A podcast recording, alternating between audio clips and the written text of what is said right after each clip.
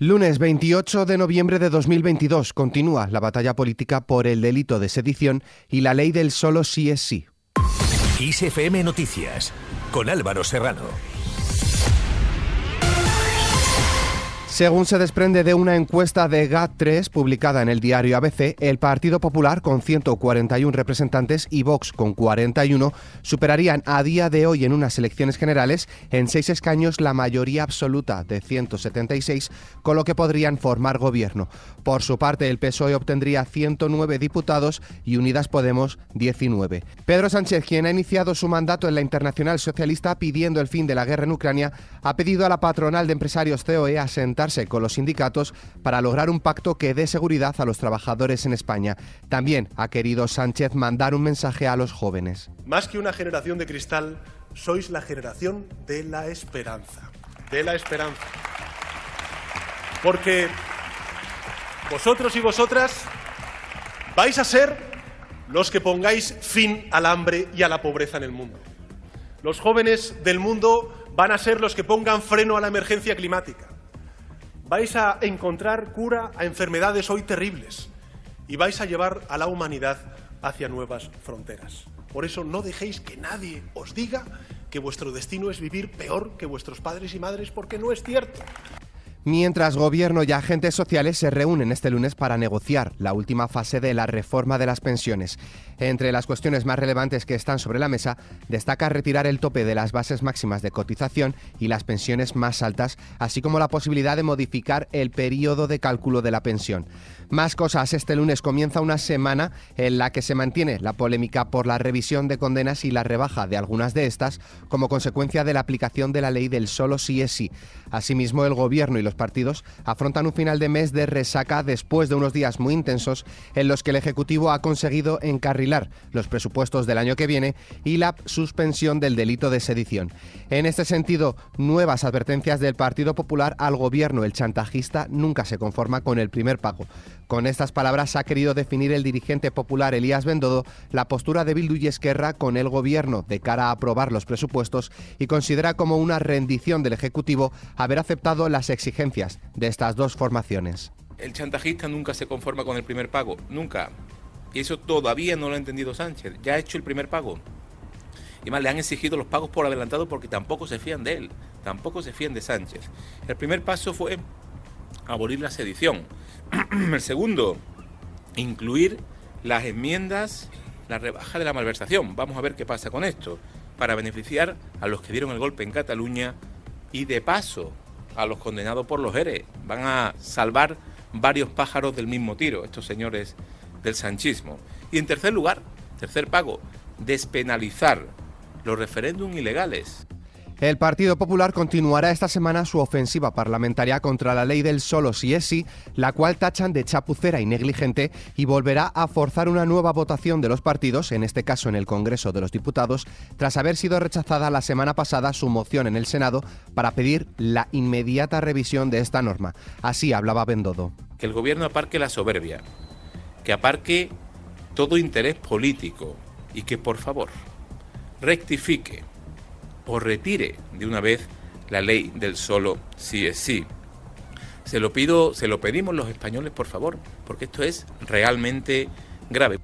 Nos vamos hasta la capital. Madrid se queda sin médicos. Esta ha sido la advertencia que han lanzado cerca de un millar de personas que han acudido a una concentración con motivo de la huelga indefinida en la atención primaria madrileña. Reclaman incentivos para quedarse en el lugar donde se forman y que se rebaje la carga de pacientes de los médicos. La concentración ha puesto el foco en los problemas de un servicio con agendas infinitas en el que denuncian que están tomando un papel de guardianes de circulación. Así ha respondido la presidenta de la comunidad, Isabel Díaz Ayuso. Lo que pido a los convocantes es que no continúen con la huelga. Eh, como estarán viendo, están empezando a incrementarse los casos de gripes, bronquiolitis, de otras muchas enfermedades que están relacionadas con el frío y con los espacios cerrados. Y ahora mismo lo que no podemos es saturar los hospitales. Por tanto, les pido eh, seguir negociando con la Comunidad de Madrid, sentándose. Para ellos, desde luego, tenemos propuestas como hemos hecho siempre. Hay veces que no son momentos para hacer las huelgas porque el prejuicio es todavía mayor si cabe para los ciudadanos. Sin movernos de la ciudad, el presidente de Vox, Santiago Abascal, ha remetido contra el presidente Pedro Sánchez, al que ha acusado de ser el verdugo de millones de españoles en la Plaza de Colón en Madrid ante 25.000 seguidores, según datos de la delegación del gobierno. Abascal también se ha permitido opinar así sobre algunos de los integrantes del Congreso de los Diputados. Algunos diputados van de mala manera a saber si aseados y hablan de la degradación del Parlamento cuando ni juran la Constitución, cuando quieren destruir la soberanía a la que representan. Pero ¿cómo se atreven? Claro que queremos evitar la degradación del Parlamento. No estaría de más un control de estupefacientes a la entrada. En cuanto a la economía familiar, la electricidad baja este lunes un 21,7% hasta los 107,8 euros el megavatio hora. El precio más alto se dará entre las 9 y las 10 de la tarde, mientras que el más bajo será entre las 2 y las 4 de la tarde. Fuera de la política, el grupo de estudio del SIDA de la Sociedad Española de Enfermedades Infecciosas y Microbiología Clínica, el principal foro científico sobre VIH en España, celebra este lunes en Sitges, Barcelona, su último Congreso Nacional. En el Congreso, distintos especialistas abordarán los principales retos de la lucha contra el VIH en España. Pasamos al ámbito internacional. El primer ministro ucraniano ha anunciado que los servicios de reparación han conseguido reparar los daños de los ataques rusos y han establecido el suministro a cerca de un 80% del territorio. Nos vamos hasta Italia. El corrimiento de tierra en la isla de Iquia ha dejado al menos siete muertos, cinco desaparecidos y cientos de desplazados, al tiempo que ha revelado la necesidad de un plan que acote los riesgos geológicos e impida construir en lugares amenazados, como en este caso por la crisis climática. Más cosas, el Ministerio de Defensa de Azerbaiyán ha denunciado una nueva violación del alto al fuego en la frontera con Armenia al acusar a militares turcos de abrir fuego contra su posición en Kebaljar un incidente que las autoridades armenias han negado por completo. Y en Asia, Amnistía Internacional ha pedido a las autoridades chinas que hagan un ejercicio de contención ante las protestas desatadas en varios puntos del país a raíz del incendio en la ciudad de Urumqi, donde fallecieron al menos 10 personas ante supuestamente la lenta respuesta de los bomberos por las restricciones contra el coronavirus. Terminamos con nuestra hoja cultural.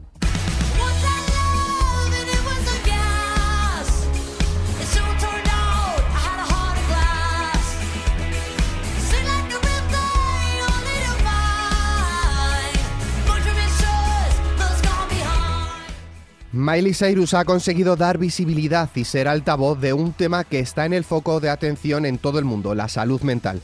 Una afección que muchas personas viven en la más absoluta soledad con miedo a recibir etiquetas basadas en la incomprensión. La cantante paró un concierto asegurando que estaba sufriendo un ataque de ansiedad y preguntó al público si alguna vez se han sentido con mucha ansiedad sin razón aparente. Con esta noticia, la cual podéis ampliar en nuestra web kissfm.es y acompañándoos, como siempre, nos despedimos por el momento. La información continúa puntual en los boletines de XFM y, como siempre, ampliada aquí en nuestro podcast XFM Noticias. Con Susana León en la realización, un saludo de Álvaro Serrano, que tengáis muy buen inicio de semana.